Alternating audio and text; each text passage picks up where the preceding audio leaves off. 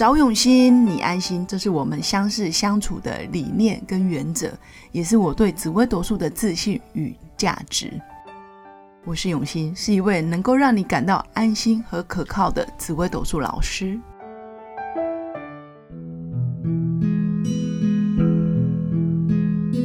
Hello，大家好，我是刘永新，紫微斗数，我是永新，找永新最安心。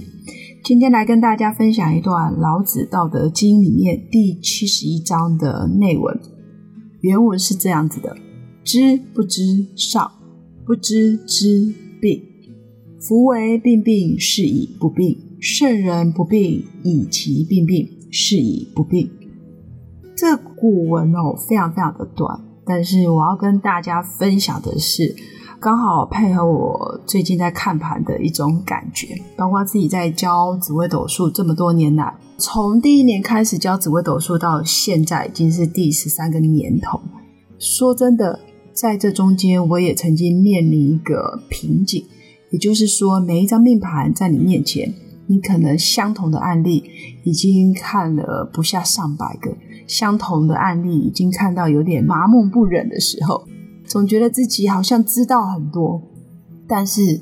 到了这几年，自己结婚生子，然后生了两个儿子，当妈之后，我又发现其实自己知道的还太少。刚好最近也看到老子这一章“知不知上，不知知病”，这个“知”就是知道的“知”，原文就是自觉得自己什么都知道了，其实是一种德性上的病。知道了，反而是一种病。这个知有一点自我满足、自我感觉良好，自己觉得自己很厉害，自己觉得我跟你交情很好，自己觉得，哎，我们两个是家人，我们两个是爱人，我们就应该无条件的如何又如何，好像忘记了更多的是保持一种未知、探索、讨论，或者是想要更了解你的那一种好奇心。所以开头就说知不知上，如果你可以永远都知道自己不知道的一些事情，其实是代表你在德性上的一种上流社会的表现，在德性上上层上级的一种概念。你是一种比较愿意与人沟通、与人交流，甚至永远保持谦卑的心情，哪怕这一张命盘，这个人你已经看过很久，认识很久，这个老公，这个老婆。我已经哦认识他几十年了，我还能不能知不知？能不能知道我还不知道的事呢？能不能永远觉得自己对他总是第一次见面的感觉，保有这种新鲜感跟好奇心，不断不断的想要更了解对方？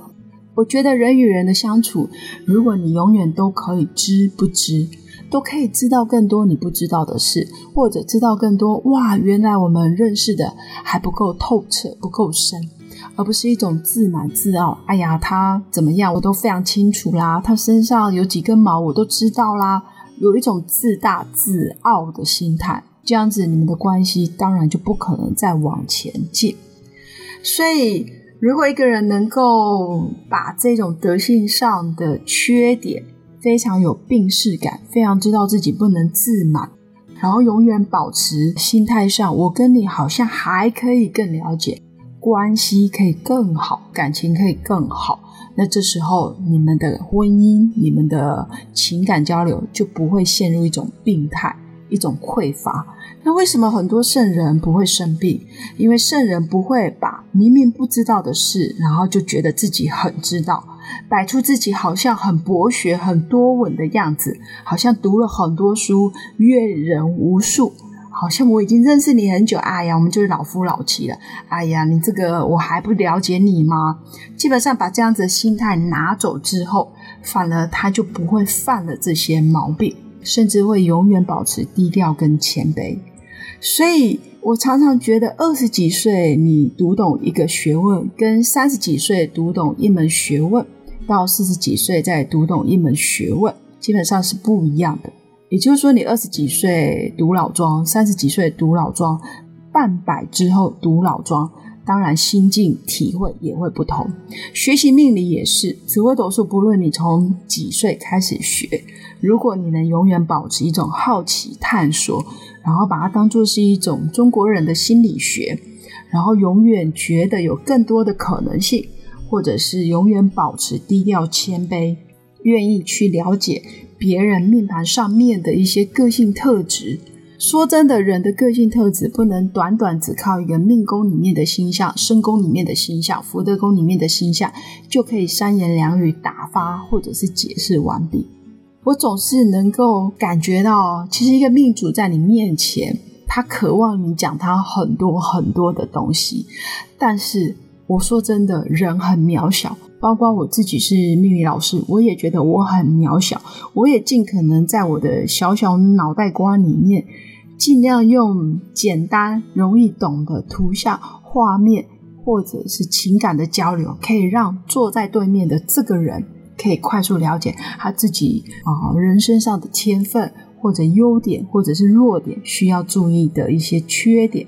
但是我发现有点难度，所以我始终会觉得命盘它就是一个工具。如何借由这个工具快速了解这个人他现在的现况，他需要你什么帮忙，或者是他是哪样子的人，他有什么天分？也许他现阶段正在人生的十字路口，很需要我们的提点。那命理老师更需要知不知，保持一种低调谦卑，你就有办法探索他更多内在的可能。因为毕竟人跟人的情感交流是一种能量的分享，越低调越愿意说，愿意去倾听。我相信对方的回馈，或者是他的潜意识也好，可以带给我们更多的答案。不同的年龄哦，透过阅读、透过学习，或者是透过人事物的接触，然后透过自己在生活中的实践。包括紫微斗数命理学问的实践，你可以更深刻了解紫微斗数的好玩、有趣跟人性化。也感谢老祖宗给我们这一门这么好的工具，可以让我们在平常的行住坐卧当中，快速建立人跟人之间的连结，还有情感的交流。那也要时刻的提醒自己。过去的自己可能有些时候太过狂妄、太过浅薄、太过自以为是。我们随时都可以提醒自己，永远要保持谦卑低调，在知不知当中可以成为人品上的上流人士，在经典中可以发现更多新东西，才可能知道自己知道的永远不够。所以有些事情你以为你知道，但其实你不知道。当你觉得自己不知道，才可能是真的知道了。所以，一个人可以知道自己不知道的，是德之上，上就是高尚的品德。传统学问说真的，真的都非常的高深。也想要有所成的话，至少都需要耗上一辈子的时间或心力，而且还需要投入大量的嗯身体力行，才有办法去领悟。那我是永熙，那今天跟你分享这样子的观念，